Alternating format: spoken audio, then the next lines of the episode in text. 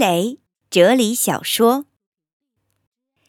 摄政王不了解这只大公鸡，一七二九年通知伏尔泰许可他回法国，伏尔泰因而又享受了五年的巴黎生活。巴黎的美酒流淌进他的血管，巴黎的精神从他的笔端流泻而出。于是，一家出版商的某个歹徒拿到英国通信，未经作者同意，就把它印了出版。到处广为销售，使善良的法国人，包括伏尔泰自己，全都惊恐万分。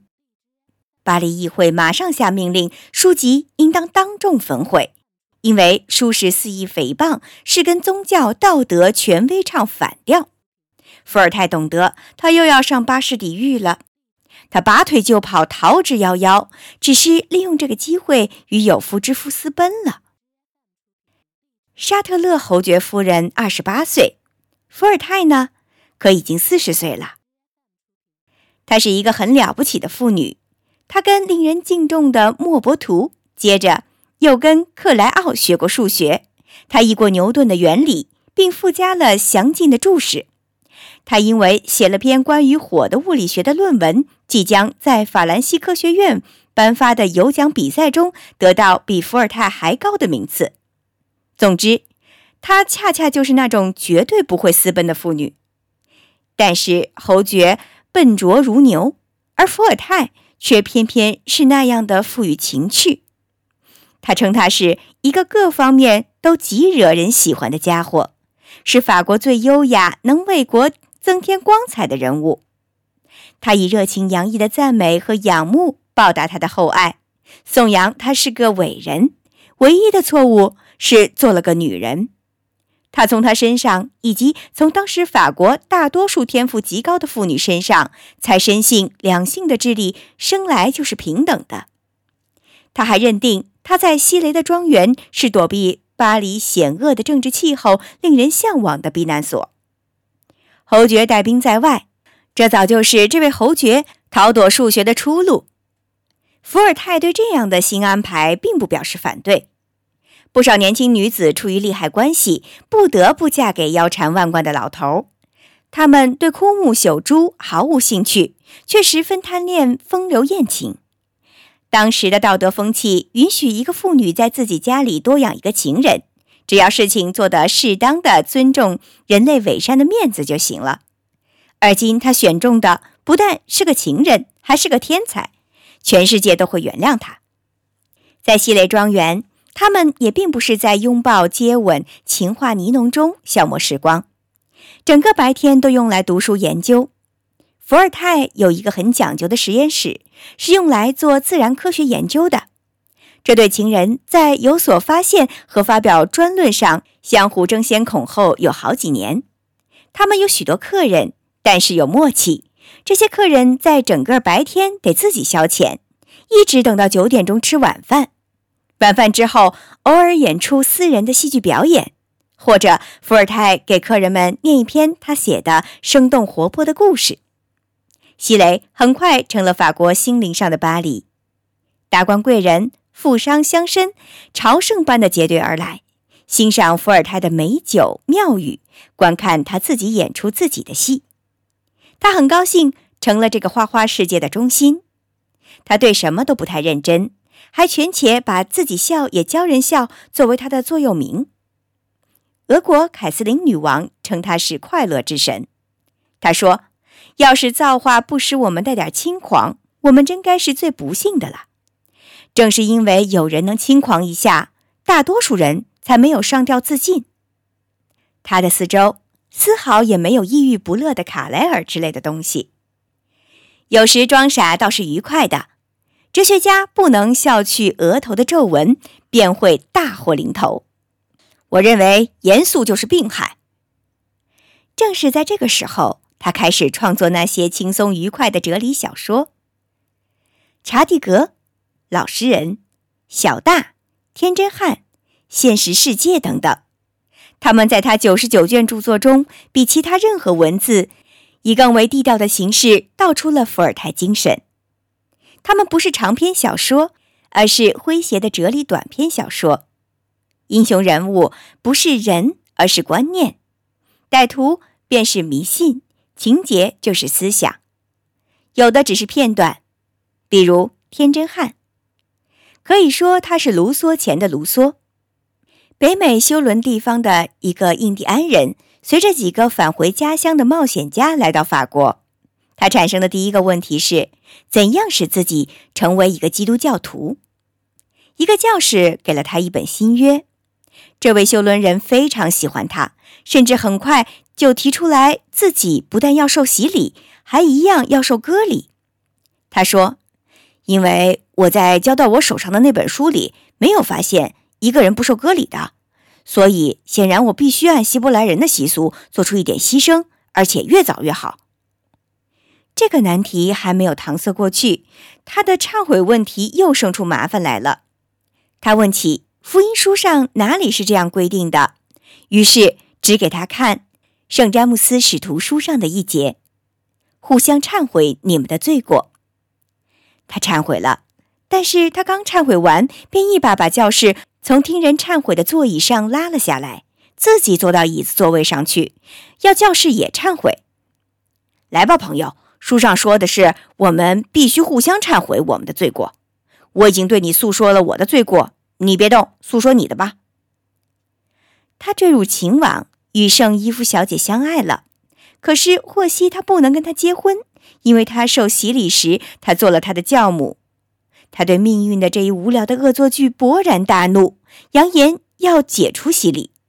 一旦获准娶她，他惊讶地发现，为了结婚，公证人、牧师、证人、婚约、豁免都是绝对不可少的。既然需要那么多的预防措施，那么你们便都是大骗子。就这样，随着故事情节的往前发展。原始基督教精神和教权基督教精神之间的矛盾便暴露在舞台上了。我们看不见学者的不偏不倚和哲学家的宽厚仁慈，只见伏尔泰一开始他反对迷信的战争，而在战争中，我们只要求我们敌人的不偏不倚和宽厚仁慈。小大是模仿斯威夫特，但是在关于宇宙的想象上。也许比他的蓝本更丰富些。天狼星的一个居民访问地球，他高约摸五十万英尺，正好配做那么一个大星球上的公民。在穿越太空而来的半路上，他捡起了一个有君子风度的人。这个人满脸忧伤，因为他身高只有几千英尺。他们走过地中海时，这位从天狼星来的人打湿了鞋后跟。他问他的同伴。土星上的人有多少感官？他听同伴说有七十二种感官，而我们却天天在抱怨这个数量少了点儿。你们一般活多大年纪？哎，区区之数，不足为道。在我们的星球上，很少有人能够活到一万五千年的。所以你瞧，我们一生下来就开始有点要死亡了。我们的存在只不过是一点，我们的寿命仅仅是一个瞬间。我们的星球是颗尘微，我们刚刚开始学到点东西，还没来得及凭经验有所获益，死亡便插手干预了。他们站在海洋里，捡起一只船来，就像我们这个小小的动物一般。天狼星人将船稳稳地放在他的拇指指盖上，这在人类乘客中引起好大一阵子骚动。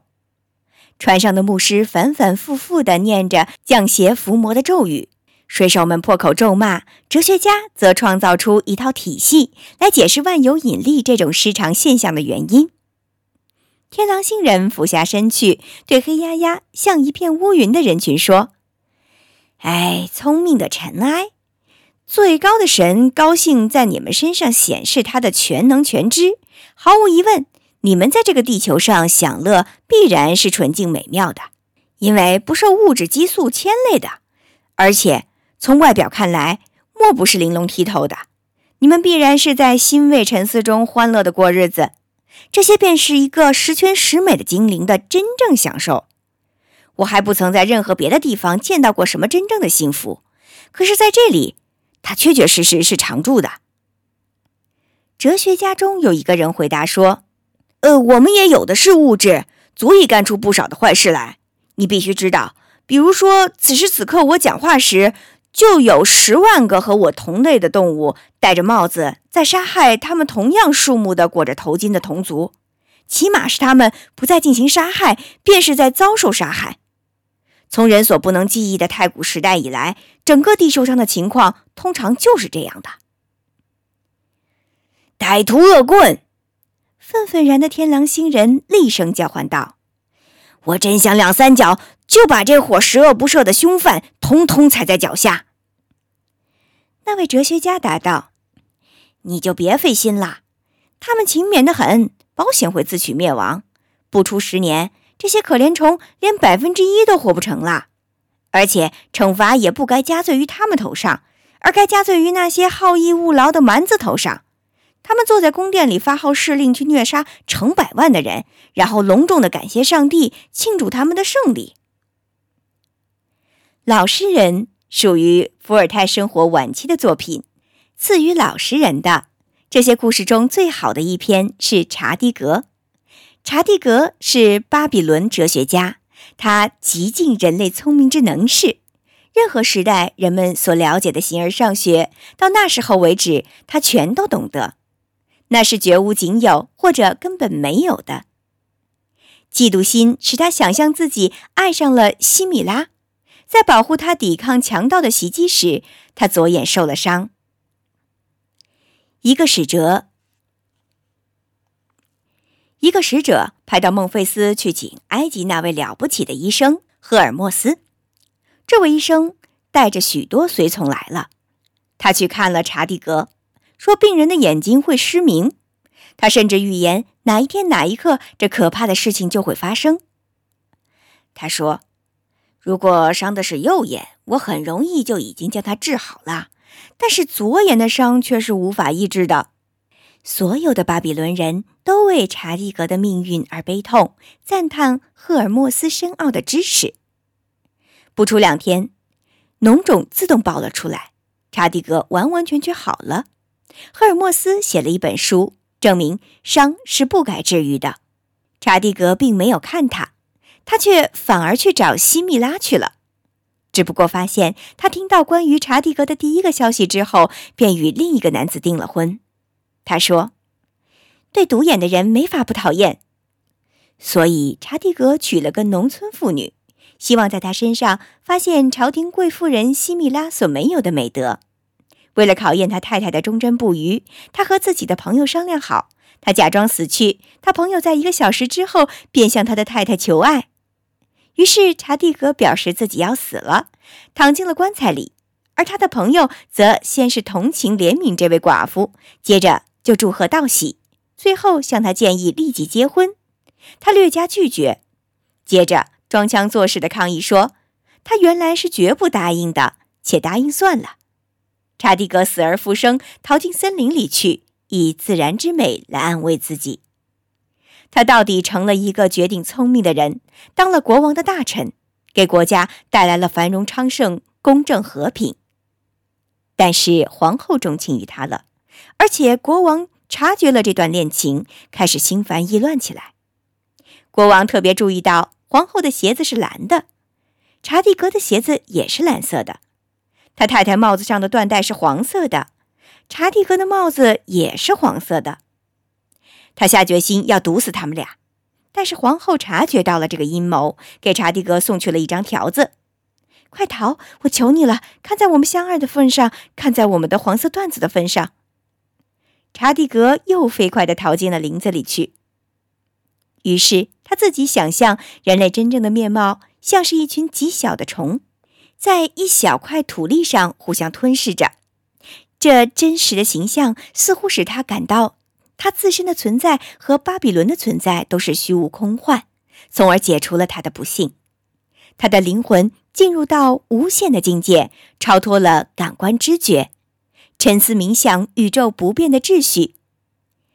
但是后来转而思量自己时，他认为皇后也许已经为他而死。宇宙便从眼前消失了。